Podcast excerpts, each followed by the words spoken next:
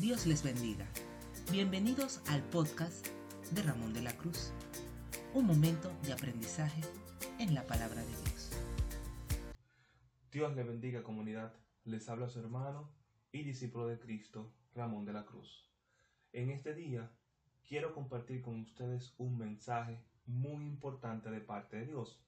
Así que les invito a que nos continúen sintonizando como de costumbre. Seguimos con la serie que hemos titulado Saliendo de Babilonia y en esta semana hablaremos sobre el tema discernimiento entre lo bueno y lo malo. Hablaremos sobre la capacidad que tenemos de poder distinguir, segregar, separar aquella semilla que dará frutos buenos, buen testimonio de aquella estéril unilateral, aquella que solo da frutos perjudiciales para ti y todos los que te rodean. Antes de iniciar, yo te invito a que repitas tras de mí. Yo tengo el poder entregado por Cristo Jesús de vencer el pecado a través de la sangre derramada en la cruz del Calvario por el mensaje que compartimos a los demás por medio de nuestro testimonio y por la valentía de poner en riesgo nuestras vidas hasta el punto de poder perderlas por causa de nuestro amado y Salvador Señor Jesucristo. Amén. Esto nunca lo olvides. Puedes encontrarlo en Apocalipsis 12:11. Antes de iniciar, yo quiero darle las gracias a esa comunidad que nos sintoniza como de costumbre todos los viernes y compartes con nosotros la palabra de Dios. Quiero anunciarles, quiero anunciarles que hemos recibido en esta semana el reporte semanal de registro, la estadística de aquellas personas que nos escuchan y de dónde nos escuchan. Y nos llena de satisfacción el poder darle la bienvenida a dos países que hoy forman parte de, de, ese grupo de personas que sintonizan semanalmente el mensaje. Bienvenido al país El Salvador y al país la Argentina.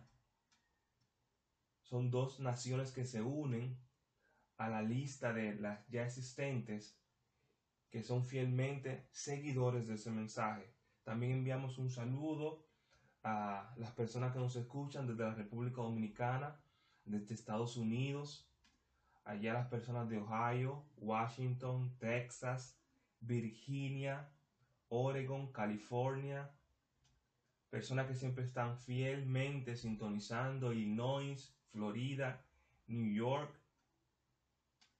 Fuerte abrazo para todos ustedes.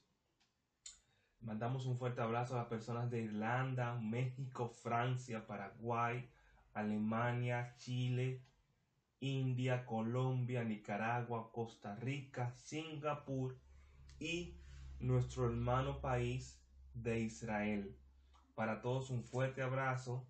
Gracias por formar parte de esta visión que Dios ha puesto para cada uno de nosotros de evangelizar. Quiero quiero, quiero, como ya ustedes saben, el tema que hemos titulado de hoy, discernimiento entre lo bueno y lo malo.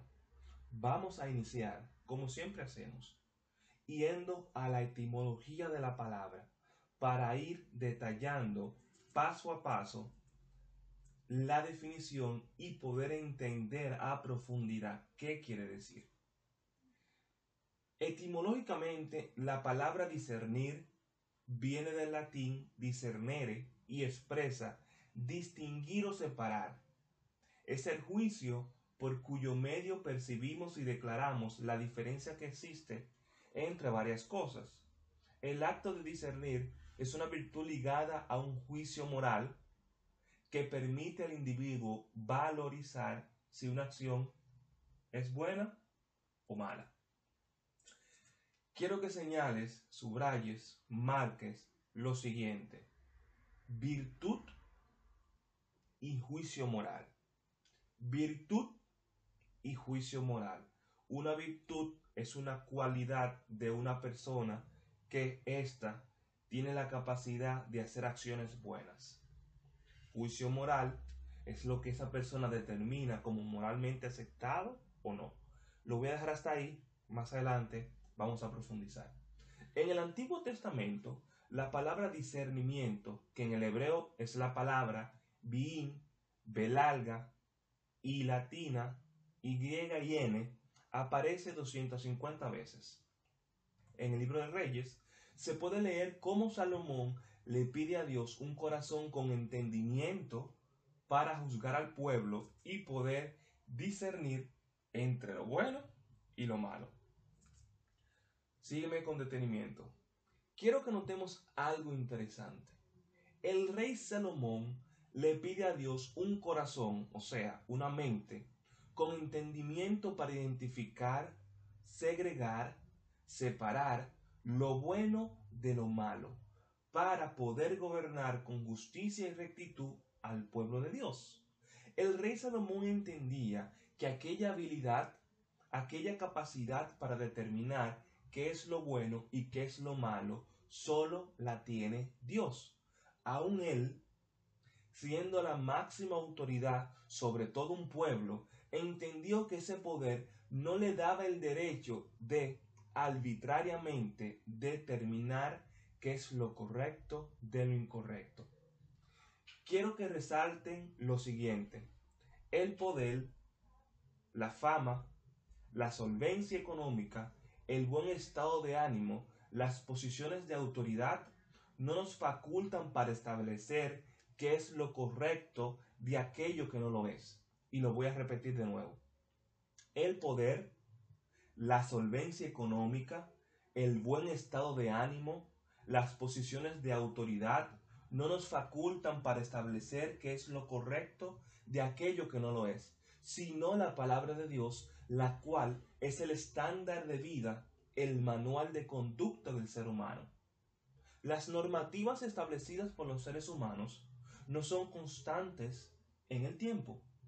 Estas pueden variar, como ha ocurrido desde la antigüedad y seguirá ocurriendo, pero la palabra de Dios es inmutable y perpetua, así como Él es. Ustedes no se han puesto a pensar que Salomón estando en esa posición de autoridad, con poder, que fue elegido, él no tenía la capacidad para él decir que era bueno y que era malo. Claro que la tenía, pero ahora, ahora, lo que él le faltaba, que él reconoció, era la habilidad de él poder discernir cómo lo hace Dios. Y ahí, y ahí es que viene la verdadera humildad. Cuando empezamos a preocuparnos por ver las cosas como Dios las ve. Y como Dios las ve, eventualmente un hombre no reformado no la puede ver. Leamos el pasaje de 1 Reyes, capítulo 3, versículo 9 al 12, que dice lo siguiente, Da pues a tu siervo un corazón con entendimiento, para juzgar a tu pueblo y para discernir entre el bien y el mal. Pues, ¿quién será capaz de juzgar a tu pueblo, tuyo tan grande? Fue del agrado a los ojos del Señor que Salomón pidiera esto. Es el versículo 10. Versículo 11. Y Dios le dijo, porque has pedido esto y no has pedido para ti larga vida, ni has pedido para ti riquezas, ni has pedido la vida de tus enemigos, sino que has pedido para ti inteligencia para administrar justicia. 12. He hecho pues conforme a tu palabra. Amén. Gloria a Dios resalta lo siguiente. Salomón dice, da pues a tu siervo un corazón con entendimiento, una mente con entendimiento, para poder discernir entre lo bueno y lo malo. El Señor al final le dice, porque tú has pedido poder discernir como yo discierno, poder establecer y segregar lo bueno y lo malo como yo lo hago, al final capítulo versículo 12 dice, he hecho pues conforme a tus palabras. O sea, lo que tú has pedido está totalmente alineado a mi perfecta voluntad. Y como está alineado, que se haga conforme a lo que tú has dicho.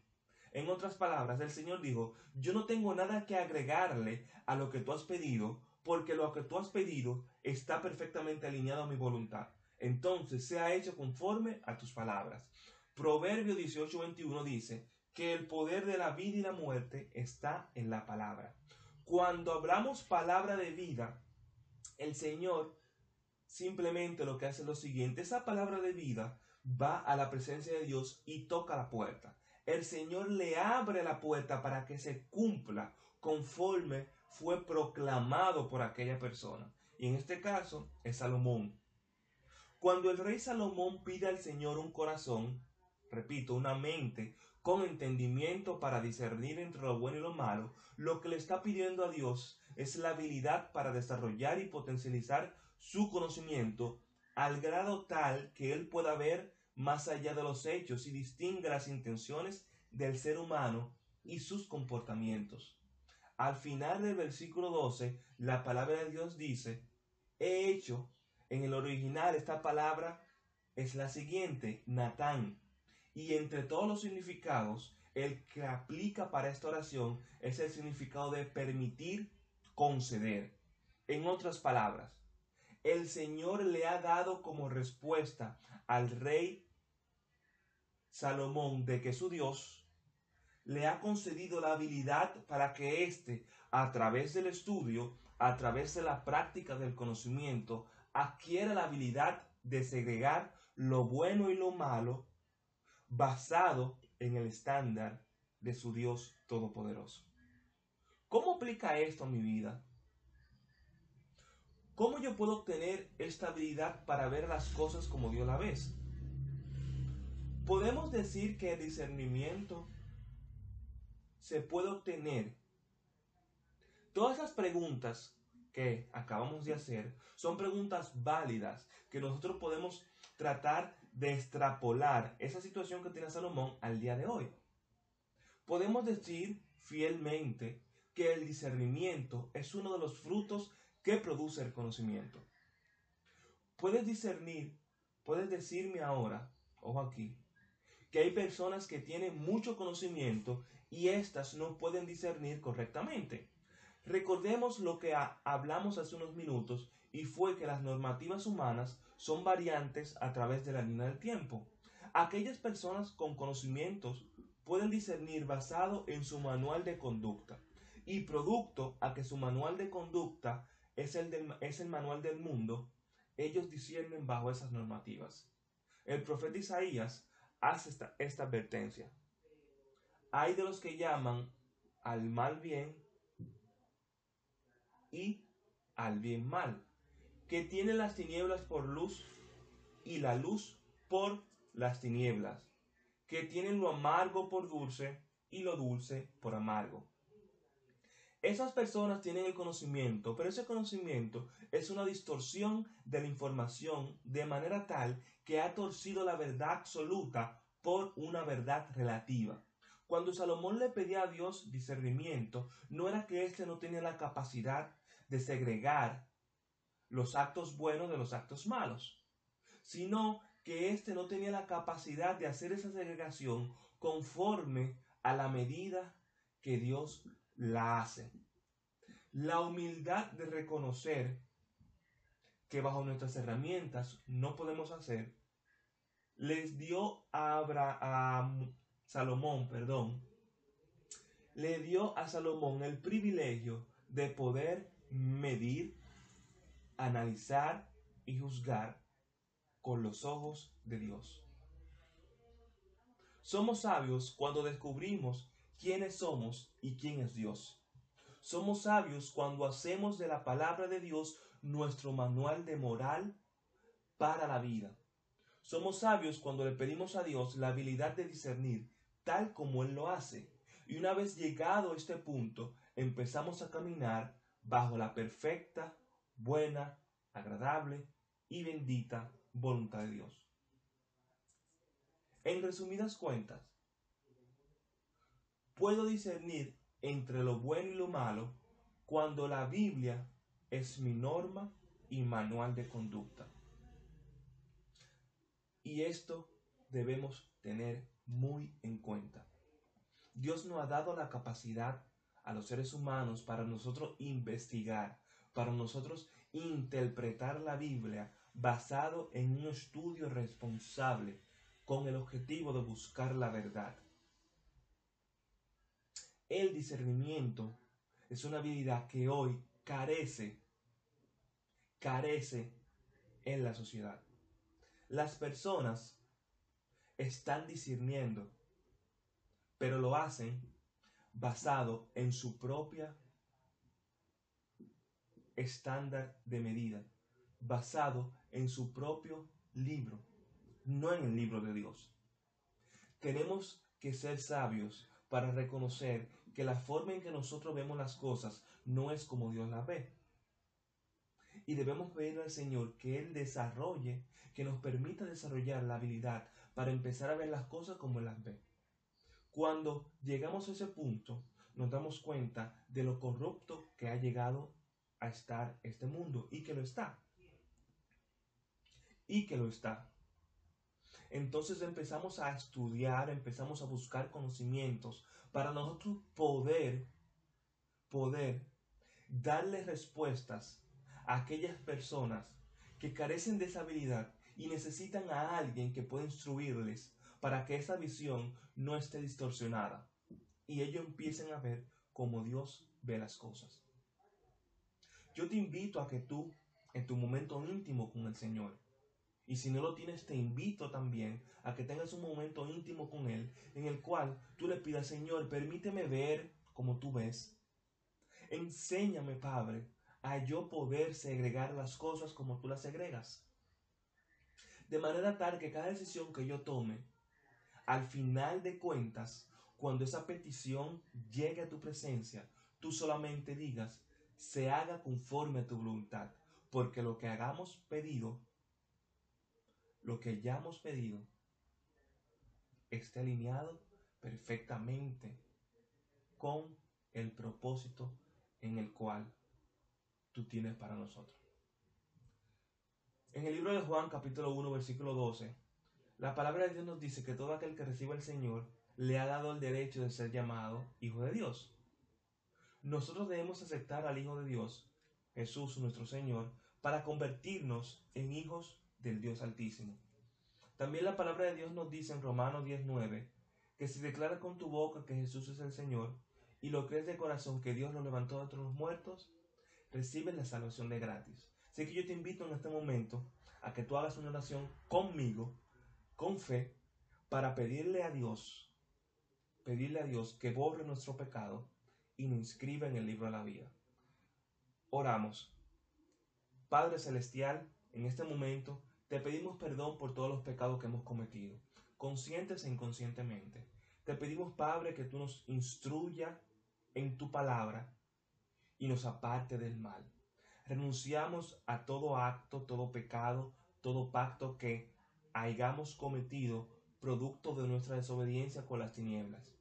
Renunciamos a la brujería, a la hechicería, a la idolatría, a la masturbación, fornicación, inmoralidad sexual, robo, a la contienda, al chisme, al orgullo, y te pedimos que el Espíritu Santo nos limpie con tu sangre. Inscribe nuestro nombre en el libro de la vida y enséñanos a caminar contigo de la mano siempre. Gracias Jesús por aceptarnos y por morir en la cruz. Amén. Si has hecho esta oración por primera vez y si te habías apartado del camino y hoy has vuelto a la presencia de Dios, yo te invito a que visites una iglesia cercana para que empieces a descubrir las maravillas que Dios tiene para ti de la misma manera que Dios tuvo con Salomón. Dios te bendiga. Le habló su hermano y discípulo de Cristo, Ramón de la Cruz.